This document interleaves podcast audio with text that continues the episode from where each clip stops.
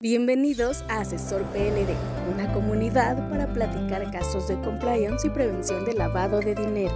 Conduce Javier Martínez, director del despacho Tax Day México. Comenzamos.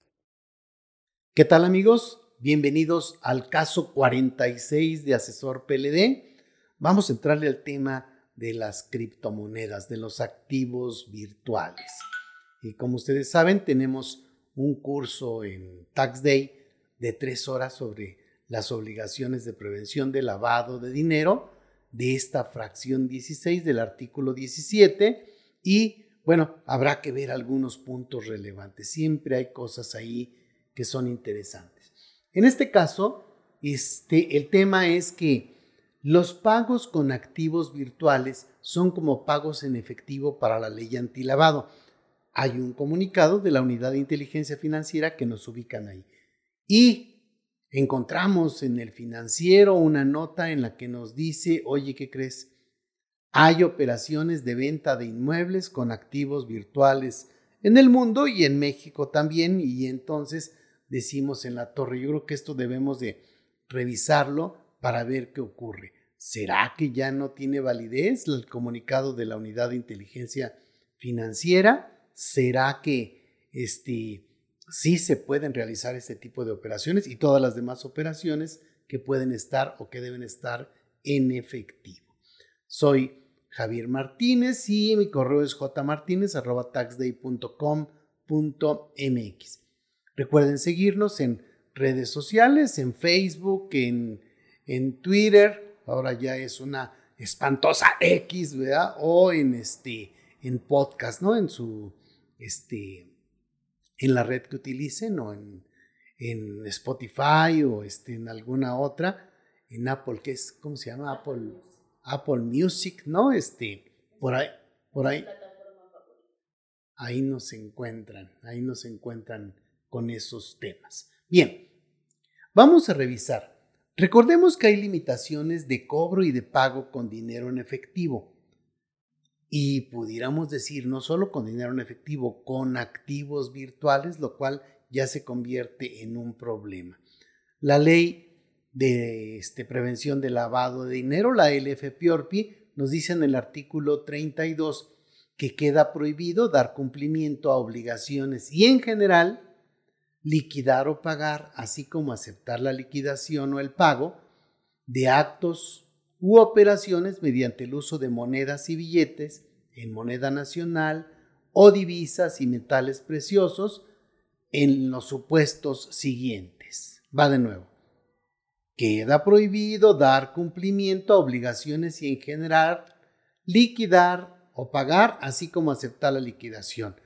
Es pecado pagar con dinero en efectivo cuando se llega a estas limitantes, pero también cobrar es pecado. Entonces hay dos multas, ¿no?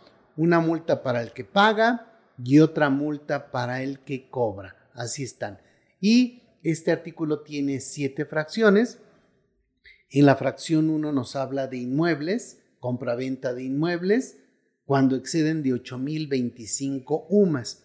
8.025 UMAS son 832 mil pesos en este 2023. Todas las otras fracciones tienen una limitante de 3.210 sumas, que serían 333.000, ¿de acuerdo? Entonces hay dos limitantes. Para inmuebles, 832.000 y para las demás, 333.000. Entre las demás está la compraventa de vehículos nuevos o usados. Aguas ahí, el que esté comprando, cobrando o pagando este, por un automóvil más de 333 mil en efectivo, tendría una multa que en este momento sería de un millón siete mil cuatrocientos. ¿Sí? Así de perrona está esta, esta multa. No manches. ¿En serio pudiera ocurrir eso? Sí, así es como está. Ay, pero ¿cómo se podrían dar cuenta? Bueno, es probable que pongan un CFDI y que sean tan babas y que le pongan forma de pago efectivo. Sería suficiente prueba para que procediera esta, esta multa. Pero bueno, hay muchos otros, este, otras formas, sobre todo en la carta responsiva también podrían estarle poniendo. Pero bueno, al último es caes en un supuesto en el que hay una multa por la compraventa de vehículos cuando pagas en efectivo más de 333 mil pesos. La compraventa de joyería o de obras de arte también. Los boletos de apuestas y pago de premios también les aplica esta limitante del dinero en efectivo. Los servicios de blindaje, este, la compraventa de acciones o partes sociales. Fíjense, si ustedes requieren o van a hacer una capitalización de pasivos o van a capitalizar aportaciones para futuros aumentos de capital, requieren ahora desde el 2021 una certificación de contador público certificado, este, donde vamos a revisar nosotros como contadores que realmente el dinero en efectivo haya entrado, se haya contabilizado bien, etc. En este caso, yo en lo personal, las certificaciones que hemos o que, que hemos estado haciendo en el despacho, lo que hacemos es, oye, hay que revisar también que no venga dinero en efectivo que exceda de los 333 mil pesos, porque entonces estarías en un problema de, este, de que está prohibido por la ley. Y el arrendamiento de inmuebles. Aquí hay todo un tema, porque es muy probable que el arrendamiento como tal no sea una actividad vulnerable, pero que de repente llegue alguien y nos quiera pagar más de 333 mil pesos en efectivo, caeríamos en este supuesto. No nos pueden pagar más de esa cantidad. ¿De acuerdo? Hay que tener mucho cuidado en estos puntos. A ver, otra vez revisemos. Está prohibido pagar o cobrar en efectivo inmuebles hasta, este, hasta 832 mil pesos.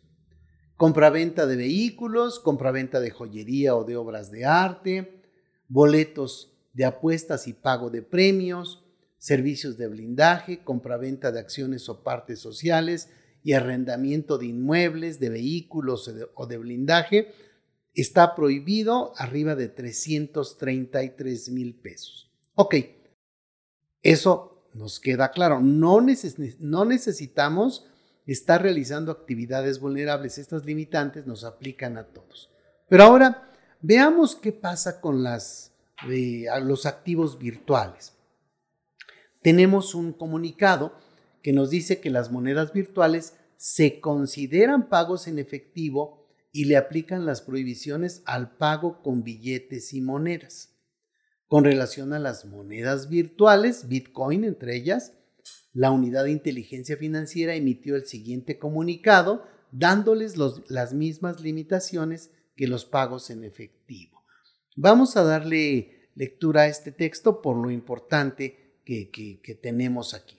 Dice, oye, respecto a la utilización de activos virtuales en los actos u operaciones establecidos en el 32 de la LF se determina el siguiente criterio. México DF, septiembre del 2015. Ya tiene rato este criterio, no han dicho que ya no tenga validez o que haya cambiado, entonces en estricto sentido yo considero que continúa vigente.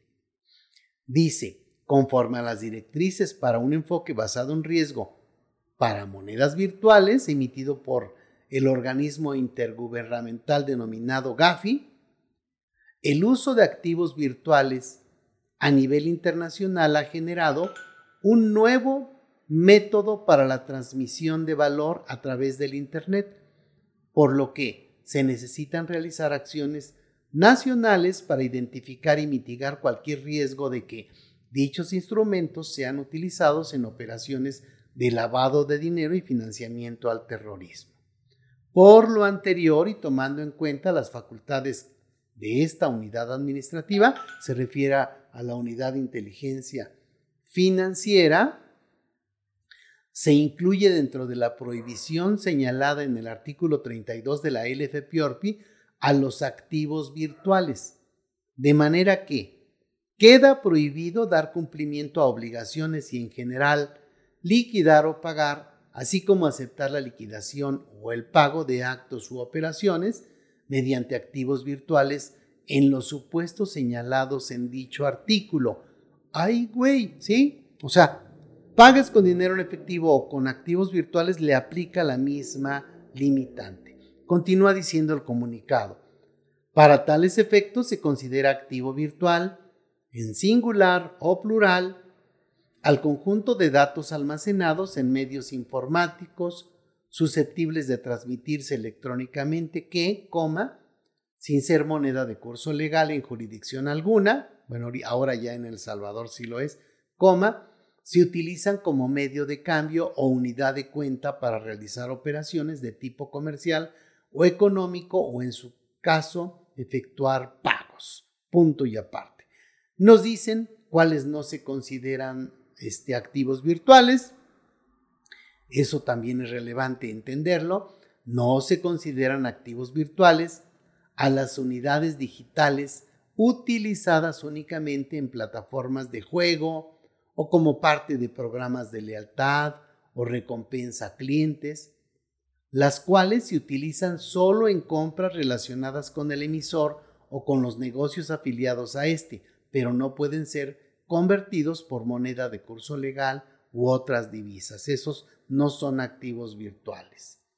Tampoco dicha definición aplica a las tarjetas de servicios, de crédito, de débito, propagandas, ni a otros instrumentos que constituyan instrumentos de almacenamiento de valor monetario correspondiente a una cantidad de dinero determinada, sean o no por entidades financieras. Eso es lo que tenemos. Oye, ¿y eso qué? ¿Por qué te espantas? ¿Será que hemos estado realizando ya operaciones de compraventa de, no sé, de, este, de automóviles o de inmuebles con activos virtuales considerando que se vale sin tomar en cuenta esta limitación? Can, can, can, veamos. El financiero, 15 de agosto del 2023, en la sección de jefes. Dice, México destaca en la venta de propiedades a través de criptomonedas. Ah, chinga, chinga, chinga, chinga. Pues no, no se vale, no podemos hacer eso. Bueno, salvo que sean abajo de los 833 mil pesos. Ahí creo que ya, ya me equivoqué en el número, pero en estricto sentido, no podemos hacer esas operaciones cuando excedan de ese monto. 832 mil 514 pesos. 833 mil pesos. O sea, si exceden de ese monto, no se pueden pagar con monedas virtuales. Veamos lo que nos dice la nota. México destaca en la venta de propiedades a través de criptomonedas. A nivel mundial, México destaca como el sexto país con más ventas de inmuebles con criptomonedas, con 89 operaciones lo que lo coloca por debajo de España, que reportó 289 transacciones, Tailandia con 227, Portugal con 130, Emiratos Árabes Unidos con 128 y Montenegro con 110, de acuerdo con el reporte de Forex, una plataforma de comercio de divisas y acciones. De acuerdo con el estudio de la plataforma, la venta de propiedades con criptomonedas ha experimentado un aumento del 25% en el interés durante el último año, debido a las ventajas que tiene, como el evitar las tarifas de transferencia que pueden ser particularmente costosas cuando se gastan grandes cantidades de dinero, como cuando se compra una propiedad o cuando se realizan pagos en el extranjero Además de que los criptopagos son casi instantáneos, lo que elimina la demora entre realizar un pago como comprador y recibir fondos como vendedor.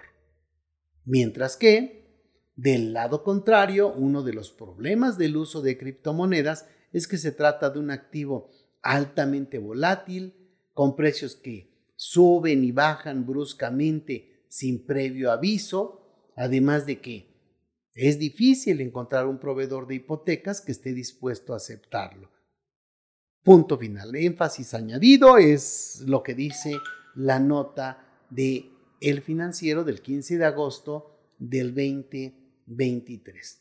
Tendríamos entonces que preguntarnos, oye, en México la Unidad de Inteligencia Financiera sacó el comunicado respecto a la utilización de activos virtuales y nos dijo es como si fuera lana en efectivo. ¿Será que estas operaciones se hicieron sin tomar en cuenta lo que dice la UIF? ¿Será que lo hicieron pidiendo alguna autorización? No sé, o sea, algo podría haber, podrían haber solicitado. Recuerden que nosotros a la unidad de inteligencia financiera le podemos decir, oye, unidad de inteligencia financiera, fíjate que vamos a hacer esta operación y vamos a cuidar esto y esto y esto. ¿Verdad que podemos? Y ya nos diría la unidad de inteligencia financiera, oye, tenemos un comunicado de septiembre del 2015 donde dice que no, pero te doy chance. estoy exagerando un poco, pero podría haber circunstancias en las que esto ocurra. Yo no lo sé, no lo sé de cierto, lo supongo, como diría Jaime Sabines, pero tendríamos que pensar que eventualmente alguien está realizando operaciones que no necesariamente están correctas y que caerían en estos supuestos del artículo 32 de la LFPORPI, de la ley antilavado, y estarían prohibidas y nos llevarían a una multa para el que compró, una multa para el, que pagó de 1.037.400. Adicionalmente, y eso ya se tendría que revisar, al ser una actividad prohibida por la ley, bueno, sería una actividad ilícita realizarla y entonces considero, habrá que revisarlo con algún abogado eh, avesado en estos temas, que la propia operación se podría considerar inválida. Ay, terrible, ¿verdad? Bueno, pues habrá que tener cuidado con esto. Bien amigos, este es el caso este, que tenemos hoy. Ojalá les sea de utilidad. Yo quiero suponer que sí, que cada vez nos va a ser más útil y estamos a sus órdenes. Recuerden que en Tax Day tenemos cursos de prevención de lavado de dinero, prestamos servicios y asesoría de prevención de lavado de dinero que seguro les puede ser de utilidad. Estamos para servirles. Les mando un fuerte abrazo y nos vemos en el siguiente caso de Asesor PLD. El juicio profesional, experiencia y constante actualización son valiosos para la comunidad Asesor PLD y Compliance. Síguenos en nuestras redes sociales y si necesitas asesoría o servicios de prevención de lavado de dinero, capacitación o preparación para la certificación de la CNBV o en la WIF, o quieres formar parte de nuestra membresía Asesor PLD, búscanos en taxday.com.mx.